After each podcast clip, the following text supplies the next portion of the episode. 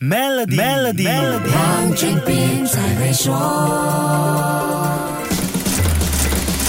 你好，我是黄俊斌。还记得一个多星期前跟你说过的越南汽车公司 VinFast 在美国上市的财经话题吗？是时候跟你 update 一下了。在八月十五号通过 SPAC 上市纳斯达克后，VinFast 的表现绝对称得上是轰轰烈烈，股价飙涨百分之八百，市值超越了 BMW、Volkswagen、General Motors 等等大型上市公司。高涨的股价还一度让它成为世界上市值第三大的汽车公司，尾随在 Tesla 和 Toyota 之后。上市。不到两个星期，这家电动汽车制造商又创造惊人表现。在八月二十九号单日，股价跌了百分之四十四，市值蒸发了八百三十亿美元。VinFast 只有百分之一的股权流通，百分之九十九的股权控制在越南首富范日旺的手中。分析师说，任何人只要有五万股在手上，就有能力造成股价动荡。虽然一战成名，成为世界知名的电动汽车制造商，VinFast 却还未盈利，产量也不怎么样。今年预计生产。五万辆电动汽车而已，接下来的走势如何，就看这个故事是继续画大饼，还是踏踏实实的搞技术了。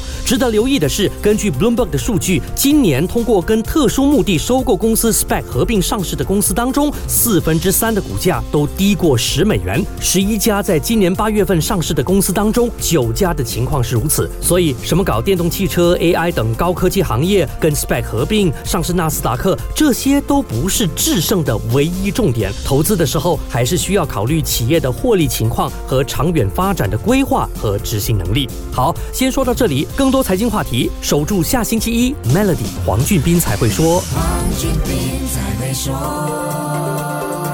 Maybank Premier 能为您提升财富增值潜力。欲获得更多奖励，请浏览 Maybank Premier Wealth.com/rewards，需符合条规。